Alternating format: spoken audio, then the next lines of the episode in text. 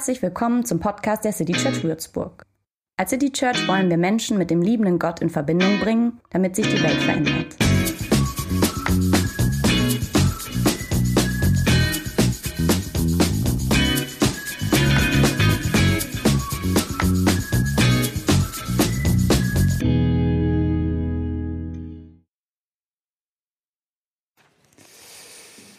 Es ist angerichtet zu Tisch. Doch was ist das? Oh Gott, was habe ich angerichtet? Es ist nicht einfach, mich zu verstehen. Ich kam aus dem Meer und lernte zu gehen. Ich begann zu greifen, zu hören und zu sehen. Ich lernte das Zeichnen, das Schreiben, das Zählen. Baute fliegende Maschinen und betrat den Mond. Ich habe Wälder gefressen. Ich habe ein Schaf geklont. Denn ich habe ein Gehirn, um Milliarden von Daten in Nanosekunden in diesen Primaten zu laden, den ich bewohne, um in über 6000 Sprachen seinen Namen mit Fanfaren in die Erde zu graben. Ich bin das Bossgeschöpf. Ich habe Atome gespalten, ich habe Gott geköpft. Ich bin die Endlösung der Nahrungskette. Ich bin ein Genie. Ich gewinne jedes Battle. Mutter Erde ist ein Wack MC. Ich bin der letzte Mutant. Ich brauche nicht mehr denken, weil ich Halbleiter erfand. Ich bin hochbegabt, aber blind. Millionen Jahre alt, aber immer noch ein Kind. Ich bin die Krone der Schöpfung und arbeite langsam an meiner eigenen Löschung. Ich erfand die Quizshow und den Genozid der Indianer, Teleshopping und das griechische Drama. Zimtschnecken, Impfstoffe, Euthanasie, Napalm, Tamagotchi, ich habe so viel Fantasie. Ich fand das Bosom, das Atom, das Genom, ich erschuf die Religion, das Progrom und den Strom. Die Intelligenz der Evolution hat sich in mir manifestiert. Noch das allergrößte Tier hat vor mir kapituliert. Habe in den Apfel der Erkenntnis gebissen und danach Wolkenkratzer in die Wüste geschissen, die ich erschuf mit dem Blut meiner eigenen Brut. Ich liebe jede Religion, die auf Opfer beruht. Ich bin das erste Tier, das sich fragt, was es ist, was es soll, was es wird, wie es geht, was es nützt. Der neugierigste Affe aller Zeiten ist die bescheidenste Art, um mein Genie zu beschreiben. Ich bin hochbegabt, aber blind. Millionen Jahre alt, aber immer noch ein Kind. Ich bin die Krone der Schöpfung und arbeite langsam an meiner eigenen Löschung. Manche sagen, ich fresse meine eigene Mutter, ich bewohne ihre Haut. Sie versorgt mich mit Futter für den Palast, den ich baue. Ich fresse ihr die Haare vom Schädel und ihr Fleisch fresse ich auch. Ich fülle ihre Augen mit Nebel und ihre Adern mit Rauch. Denn mein Hirn ist ein, Achtung, böses Wort, denn mein Hirn ist ein Wichser und mein Herz ein Idiot, mein Wille ein Feigling und meine Hand ein Despot. Doch egal was ich tue, belächelt sie mich, egal was ich versuche, sie ist stärker als ich. Ich bin hochbegabt, aber blind, Millionen Jahre alt, aber immer noch ein Kind. Ich bin die Krone der Schöpfung und arbeite langsam an meiner eigenen Löschung. Der Text ist von Robert Gwistek alias Captain Peng. Captain Peng, ein ähm, großartiger Textakrobat, wie ich finde. Er wäre nicht glücklich darüber, in welchen Kontext ich seinen Text heute gestellt habe oder jetzt gleich stellen werde. Wir haben ja gesagt, der Text beschreibt ein christliches Weltbild. Das hatte Captain Peng wahrscheinlich nicht im Sinn. Trotzdem ist es so. Wir reden heute über Sünde. Das S-Wort. Also vielmehr ich rede darüber. Ihr hört zu. Notgedrungen, weil jetzt kommt er ja auch nicht mehr raus hier. Zu Hause kann man abschalten. Es mag Leute geben, die reden gerne über Sünde. Ähm, halbwegs normale Leute wüssten jedenfalls im ersten Aspekt Besseres mit ihrer Zeit anzufangen. Ich glaube aber, wir als Kirche, jetzt habe ich euch ein bisschen vereinnahmt, aber die Kirche muss über Sünde reden. Ähm, hört ihr vielleicht gar nicht so oft diesen Gedanken in der CC oder von mir? Ähm, auch wenn wir ganz dringend lernen müssen, als Kirchen, als Christen, so von Sünde zu reden, dass es hilfreich ist, das ist es nämlich oft nicht. Äh, trotzdem glaube ich, wir dürfen nicht aufhören, davon zu reden. Warum denke ich das? Nun, ich würde sagen, niemand bestreitet, ähm, niemand bestreitet, dass es Dinge gibt, die sind gut und Dinge, die sind nicht so gut. Also man nennt das ja gut und böse. Weiß nicht, wer ernsthaft sagen würde, diese beiden Kategorien, die beschreiben keine Wirklichkeit. Ähm, es gibt den Kuss auf die Wange, genauso wie den Schlag ins Gesicht. Es gibt die Kriegserklärung und ähm, den Friedensvertrag. Es gibt das Geschenk und den Raub. Es gibt Liebe und Hass, es gibt Gut und Böse.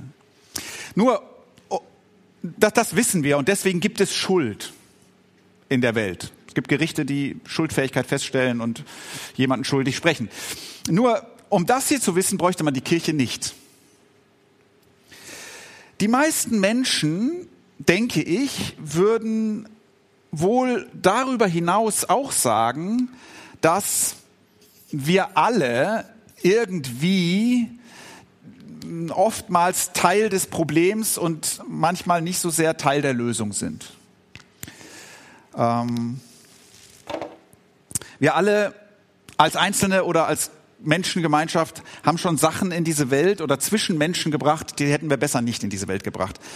Ähm und wenn jemand sagt, ich bereue nichts, ja, das kann man so sagen, aber das, das lässt eher äh, an die Vergesslichkeit dieser Person denken, als daran, dass sie moralisch integer sei. So, manchmal sagen Leute sogar, sogar Leute, die mit Sünde nichts anfangen können, dass wir alle irgendwie kleine Sünder sind.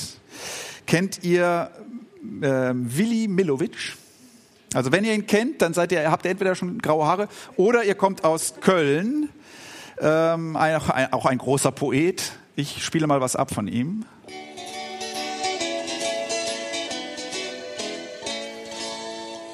Wir sind alle kleine Sünderlein, es war immer so, es war immer so. Der Herrgott wird es uns bestimmt verzeihen, es war immer, immer so. Denn warum sollten wir auf Erden schon lauter kleine Englein werden? Wir sind alle kleine Sünderlein. Es war immer so, es war immer so. Der Herrgott wird es uns bestimmt verzeihen. Es war immer, immer Wir sind alle kleine Sünderlein. Ähm, so eine Beleidigung lässt man sich eigentlich Meistens lassen wir uns die gefallen, weil wir hören ja da, das ist so ein bisschen ironisch gemeint. Wir, wir ahnen auch, es ist die Rede von so, so kleinen Entgleisungen, ohne die das Leben ja fast ein bisschen langweilig wäre. Und es ist ja auch ein bisschen sympathisch, ähm, dass wir alle kleine Sünderlein sind. Ja? Also wilde Sachen machen, manchmal unseren Schwächen nachgeben, das macht uns ja auch irgendwie ein bisschen sympathisch. So, ich glaube, die meisten würden dem irgendwie zustimmen. Nun sagt die Kirche, wir sind alle Sünder, meint das aber viel ernster. Ähm, darum sagt sie es oft nicht mehr so laut. Ich bin da sogar meistens teils, muss ich zugeben, froh, dass sie es nicht mehr so laut sagt. Denn es wurde und wird oft irgendwie abwertend verstanden, manchmal ist es sogar vielleicht sogar gemeint gewesen, abwertend. Also Sünder genannt werden, das degradiert. Man fühlt sich verurteilt, ob jetzt persönlich oder als ganze Menschheit, das ist abwertend. Und irgendwie ist es auch so ein bisschen von oben herab. Also das wird mir gesagt von einer Instanz, die sich irgendwie als moralisch integer äh, aufspielt und jetzt den anderen sagt, sie seien Sünder. Wie anmaßend ist das? Also, und dann kommt da manchmal ja in diesen christlichen Communities und Kirchen und so auch noch Abgrund um Abgrund zum, zum Vorschein. Ja, und dann verspielt sich die Kirche den letzten, das letzte Restchen Recht, andere Sünder zu nennen. Wir sind alle Sünder. Das klingt abwertend, es klingt anmaßend und es klingt auch entmündigend. Also als wären wir Menschen ohne die Hilfe von religiösen Ratgebern nicht in der Lage, zwischen Gut und Böse zu entscheiden, gute Urteile zu fällen. Wir sind halt alles Sünder von klein auf, uns kann man nicht trauen. Entmündigend. Ähm, natürlich sehen wir das Schlechte im Menschen, aber du siehst doch auch das Gute, irgendwie das Große, das Warmherzige, das, ähm, das, was wir dann ja sogar Menschlichkeit nennen, als, als ob es doch irgendwie auch typisch Mensch ist, das Gute zu tun. Warum will uns das die christliche Religion ausreden, dass das so sei? Entmündigend. So. Ich meine, trotzdem, dass wir über Sünde reden müssen. Trotz all dieser Sachen, die ich, ich weiß, die man empfinden kann und die auch berechtigt empfunden werden. Ich kenne als Pastor das Gefühl, lieber nicht darüber zu reden, ähm, zu schweigen. Aber mir ist letzte Woche beim Vorbereiten nochmal deutlich geworden, hey, wenn wir das tun, lieber nicht davon reden, dann geben wir etwas Wesentliches auf, ähm, was zu dem gehört, was die Kirche sagt, zu sagen hat und sagen muss. Mit dem Schweigen über das S-Wort werden wir möglicherweise netter, aber auch irrelevanter. So, darum versuche ich das heute darüber zu reden.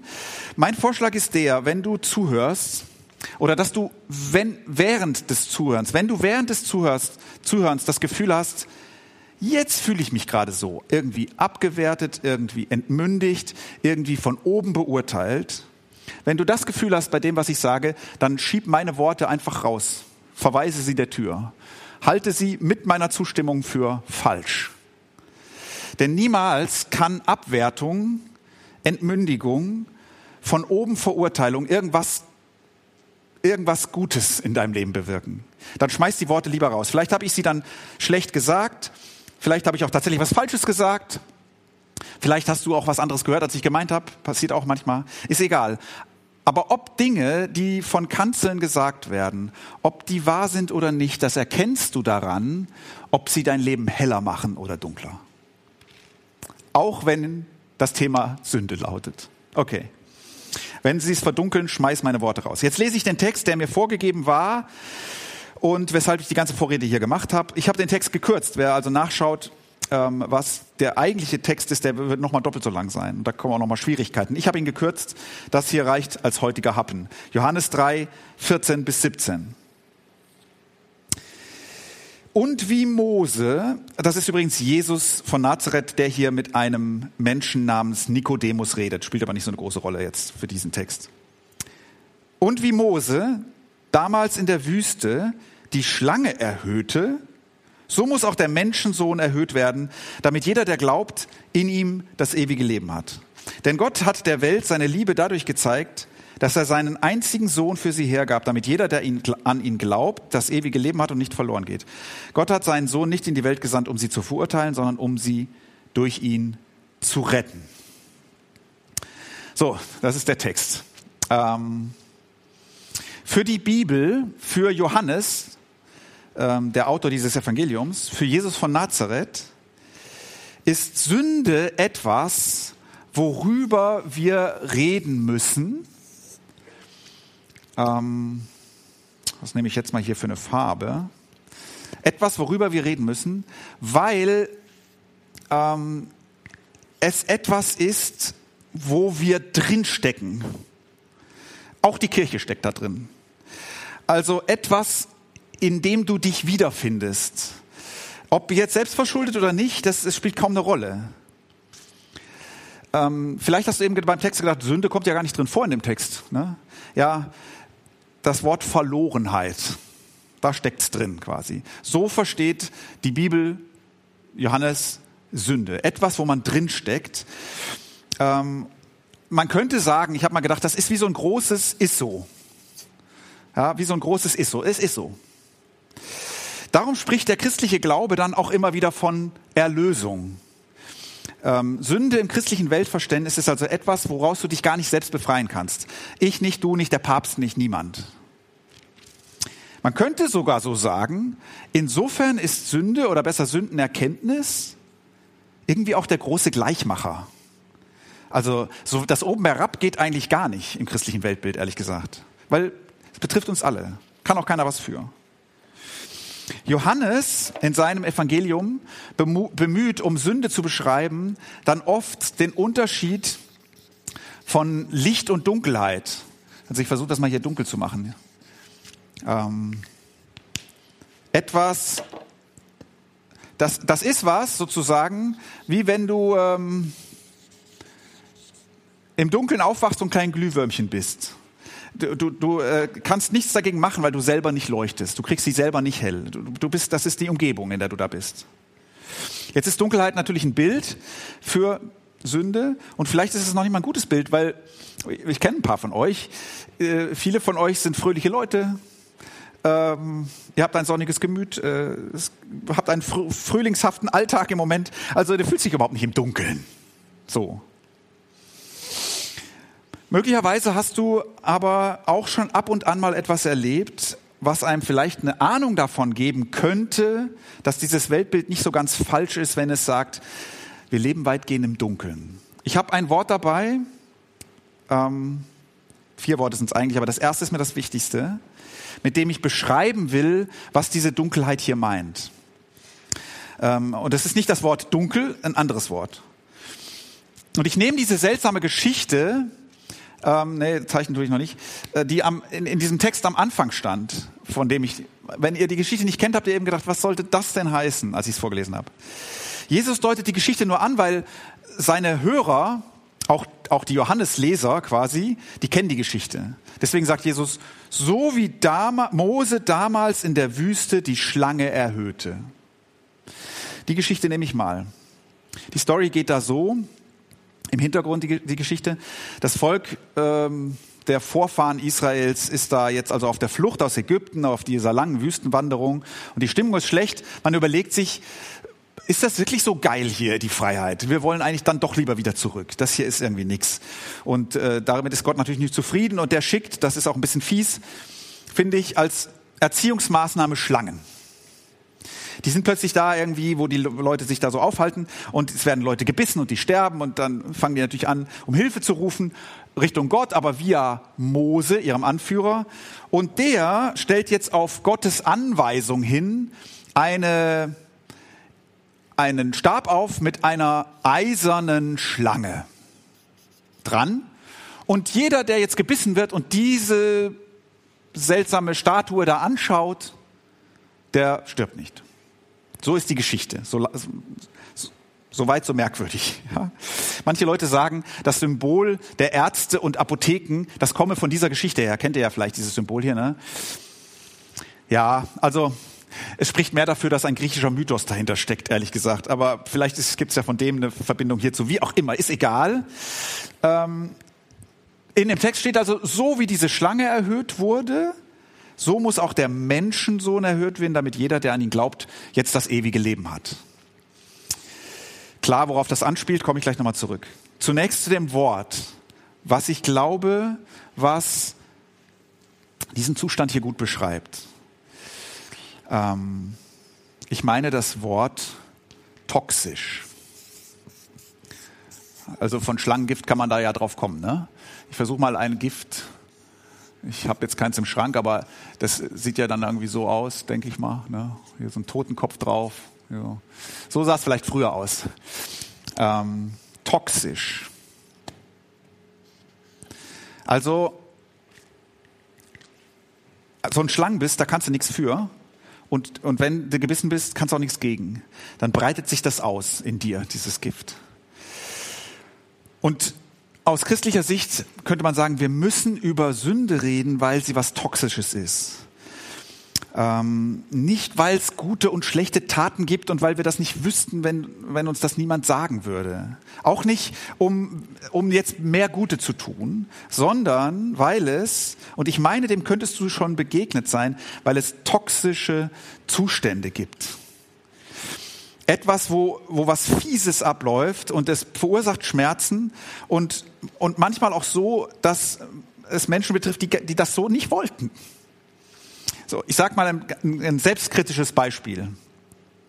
Kirchen, christliche Gemeinschaften können toxische Systeme sein. Sind sie hoffentlich nicht oft, können sie aber sehr wohl sein. Also wo Machtstrukturen, Ängste, Abhängigkeiten, solche Sachen zusammenkommen mit, mit der Suche nach Glück und nach Anerkennung und nach Liebe und so.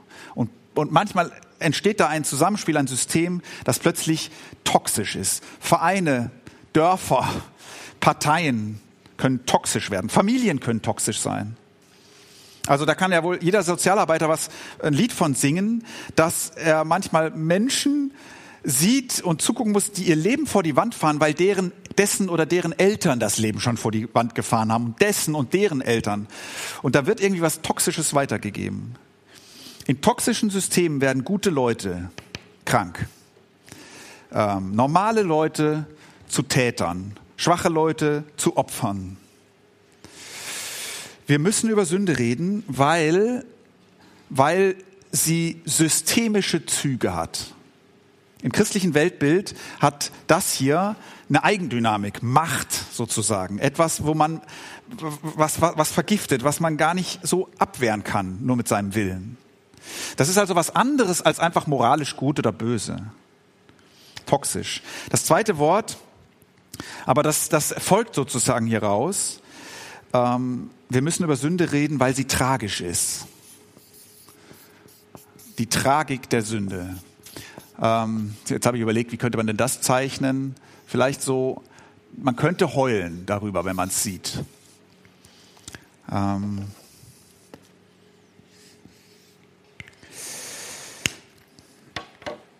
Natürlich gibt es Täter und Opfer. Aber in einer vergifteten Welt wird, werden manchmal auch Opfer wieder zu Tätern. Und das ist dann tragisch. Also kürzlich wurde ein ugandischer, ja, ich weiß den Namen nicht mehr, ein Kriegsverbrecher verurteilt, jetzt glaube ich in Den Haag. Diesen Monat muss das gewesen sein oder Ende letzten Monats. Und er wurde zu Recht verurteilt, aber seine Geschichte geht trotzdem zu Herzen, weil diese Geschichte beginnt mit einem Neunjährigen, er selbst, der damals entführt wird und zum Kindersoldaten ausgebildet wird. Und dieser Junge ähm, ist schuld und irgendwie nicht schuld. So, also das Tragische von Sünde. Ähm, die Toxik kann aus Unschuldigen Schuldige machen. Und manchmal hatte man nie eine echte Chance, da rauszukommen, einen anderen Weg zu wählen. Das Christentum betrachtet sozusagen die Menschheit und könnte heulen darüber, was da passiert. So. Darum müssen wir von Sünde reden, finde ich. Ähm, das dritte Wort, traumatisch. Zum Glück fängt es auch mit T an. Ich mache mal nur Traumat. So. Verbunden hier. Traumatisch. Also was ich damit meine, ich weiß nicht, ob das, äh, äh, ob das Wort ganz passend ist, ich hoffe. Ähm, ich meine ein Geschehen, eine Tat oder Taten, die nicht mehr aus der Welt zu räumen sind, selbst wenn, wenn jemand das Leid tut oder ähm, ein ernst gemeintes Verzeihen passiert ist und trotzdem ist da etwas kaputt gegangen, das, das wird auch nicht mehr heil. Das wird vielleicht wieder ein bisschen heiler und so, aber also die Tat, die etwas oder jemanden so beschädigt, dass etwas Wertvolles unwiederbringlich kaputt gegangen ist. Und vielleicht kennst du ja sogar von dir selbst die Tat, die nicht einfach ein Fehler war, ähm, wo du denkst, ja gut, das, das kann ich einsehen, das kann ich jetzt auch wieder gut machen. So, vielleicht hast du schon mal daran gelitten oder dich darüber geschämt oder wie auch immer oder hast erschüttert darüber, dass du mit dem, was du gemacht hast oder du hast es irgendwo gesehen, dass da eine Wirklichkeit geschaffen wurde, hinter die komme ich nicht mehr zurück. Da reichen manchmal ja schon Worte, ob absichtlich, absichtlich oder nicht, die jemanden in einem Maß verletzen. Natürlich mag das verheilen, aber das geht nie mehr ganz weg.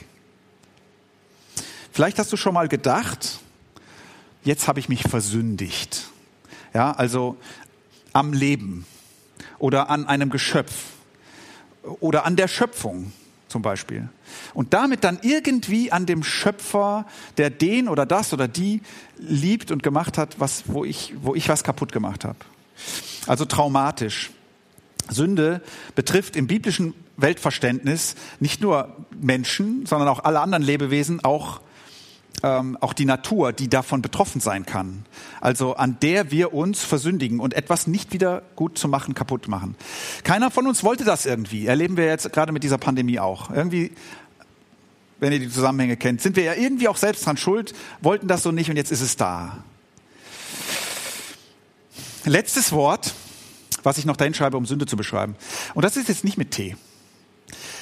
Äh, extra nicht, weil ich habe gedacht, ihr müsst aufpassen. Wenn euch einer äh, ein, ein System erklärt und es gibt so Welterklärer, die, die haben Spaß daran, dass sich alles mit den gleichen Buchstaben anfängt, am Ende noch ein Wort ergibt, ja, das, vor allem die Amerikaner mögen das.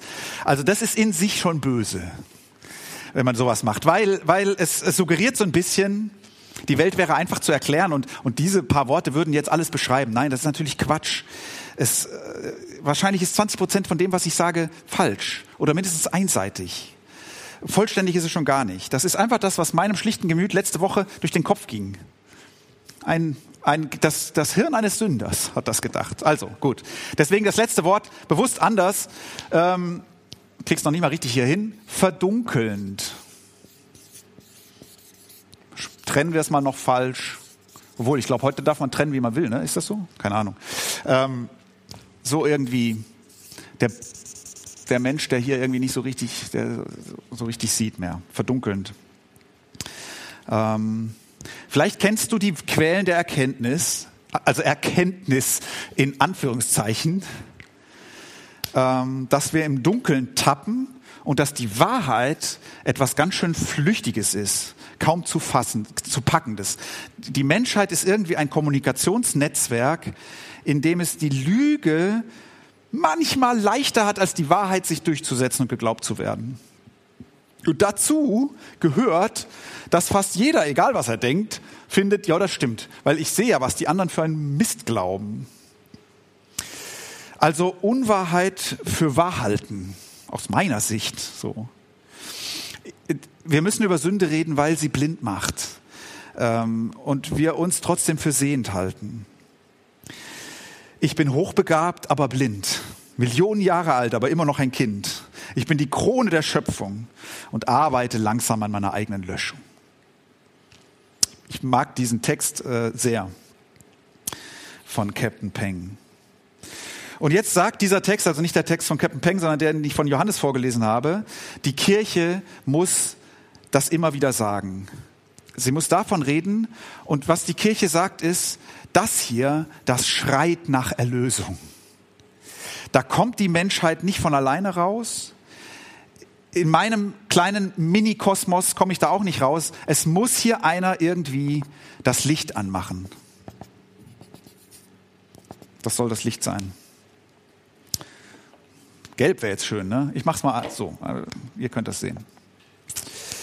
Jemand muss das Licht anschalten. Jemand muss Heilung bringen ähm, Wunden verbinden. Jemand muss besser noch eine neue Geschichte anfangen. Johannes sagt, das geschah, als der Menschensohn, das ist jetzt verwirrend, äh, Jesus und Johannes sprechen auch vom Menschensohn und gemeint ist Gottes Sohn, glaubt's einfach, ähm, als der erhöht wurde. So. Ähm, und zwar an einem Kreuz. Ähm, Johannes findet tatsächlich, dass am Kreuz, also da, wo Jesus eigentlich ganz unten ist, dass dort ähm, wie nirgends sonst die Großartigkeit Gottes zum Ausdruck kommt. Ähm, das ist besonders Johannes, der das ganz stark macht, der, der das hier eine Erhöhung nennt. So. Weil es nur eine Macht gibt, die dieses toxische Ding da ich mache das Herz jetzt mal extra schwarz, weil ich will es nicht rot machen, sonst wird es so kitschig. Ähm, die Liebe, die dieses toxische Ding hier aufbrechen kann. Ähm, allerdings göttliche Liebe. Denn Gott hat der Welt seine Liebe dadurch gezeigt, dass er seinen einzigen Sohn für sie hergab, damit jeder, der an ihn glaubt, das ewige Leben hat und nicht verloren geht. Hier drin sieht er also ewiges Leben statt, wie sagt das ähm, Captain Peng, statt eigener Löschung. Eine geheilte Welt statt eine toxische Welt. Die Botschaft, die die Kirche zu sagen hat, lautet also, die Erlösung hieraus, die ist eigentlich ziemlich einfach.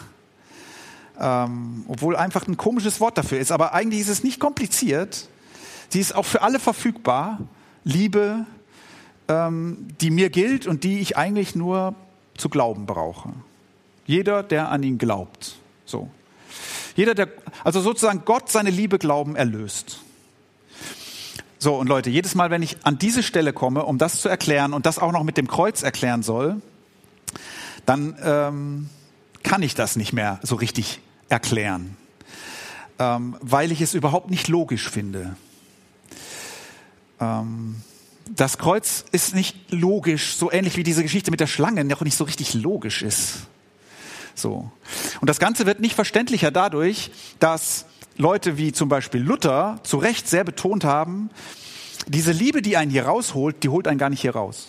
Also ähm, erlöst sein heißt nicht kein Sünder mehr sein.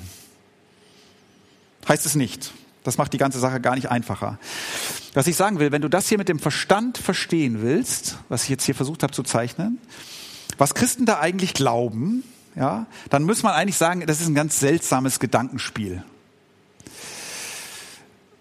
Wenn ihr Christen wollt sagen, wenn ich an einen glaube, der sozusagen hier drin unterging, an einem Kreuzstab und hier drin in diesem toxischen System unterging, dann bin ich gerettet, aber ich bin weiter da drin. Wollt ihr das sagen, ihr lieben Christen?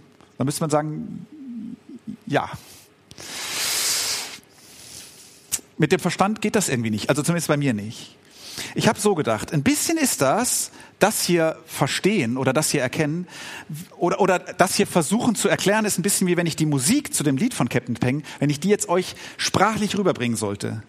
Also ich könnte dann sagen, ja, das ist, äh, das Lied ist irgendwie, der, der, die Melodie ist irgendwie schnell, der spricht noch viel schneller, als ich eben gebraucht habe. Es ist rhythmisch, es ist, es ist auch irgendwie lustig, es ist auch irgendwie traurig. Ähm, es ist wahrscheinlich Hip-Hop, ich weiß es gar nicht genau, ähm, keine Ahnung. So, aber da hättest du immer noch nicht, pff, du musst es dir anhören. Also die Liebe Gottes erklären, verstandesmäßig, ist wie Musik beschreiben, ohne sie hören zu können. Äh, oder den Geschmack von Honig zu beschreiben, ohne mal Honig probiert zu haben. Oder oder einen Menschen, jemanden anderen zu beschreiben, der nicht da ist. Ich kenne den du nicht und ich versuche den jetzt irgendwie zu erklären und du hast dann irgendwie auch eine Ahnung, aber kennst ihn ja deswegen nicht. Also erkennen, das hier erkennen, das spielt sich irgendwie nochmal auf einer anderen Ebene ab als nur hier erkennen. Ich glaube, das ist übrigens mit Sünde so ähnlich. Also vielleicht kennst du das.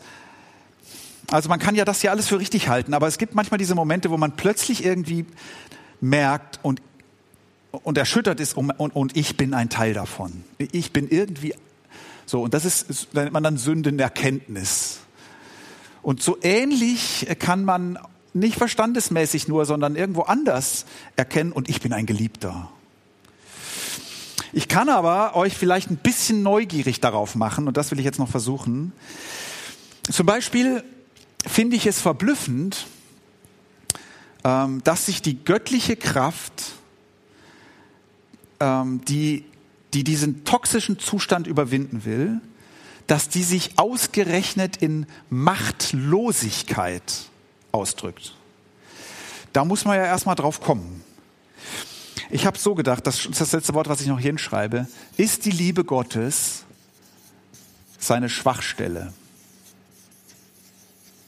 Und ist seine Schwachstelle was Gutes? Also schwächer als an einem Kreuz genagelt zu sterben. Schwächer kannst du nicht mehr werden. Und die Idee ist also mit radikaler Schwäche gegen die Toxik des Bösen. Ähm, vielleicht, du, du kannst ja mal darüber, ist das sinnfrei eigentlich? Oder ist das vielleicht der einzige Weg?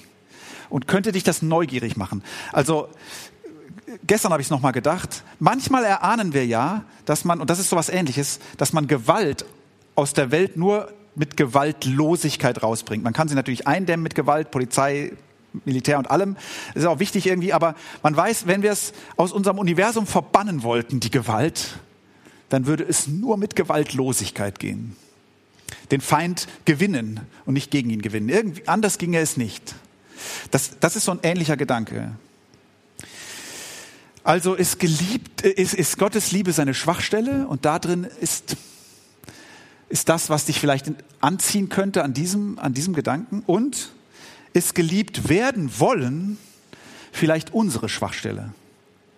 Und zwar die Schwachstelle, durch die dieses Toxische in unsere Seele reinkommt, aber eben genau auch die Schwachstelle, die das Einfallstor für Gottes Liebe ist.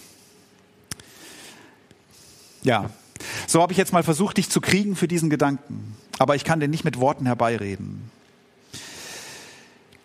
Der Sonntag heißt, und jetzt komme ich zum Schluss, reminiscere, das bedeutet denk an mich. Also ehrlich gesagt, ganz genau übersetzt heißt es einfach gedenke, aber das heißt ja noch nichts Richtiges und da, wo das herkommt, denk an mich, ist schon passend, geht in die richtige Richtung. Und wenn du ein bisschen was von dieser Tragik hier kennst, ja, von dieser Tragik hier, dann könnte das vielleicht dein Gebet sein. Denk an mich. Ähm, selbst wenn du sagst, ob ich das Sünde nennen will, weiß ich nicht, ehrlich gesagt. Aber ich kenne diesen Gedanken an mir selbst oder an anderen zu verzweifeln.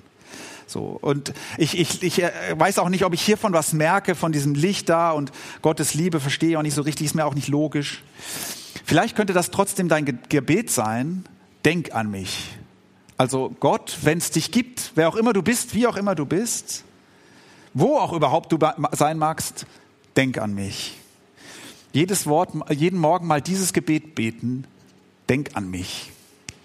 Und dann schau, ob du merkst, dass das macht, an dich denken.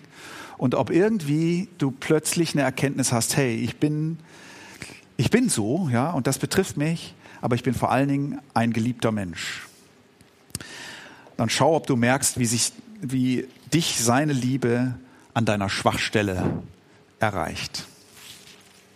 Amen.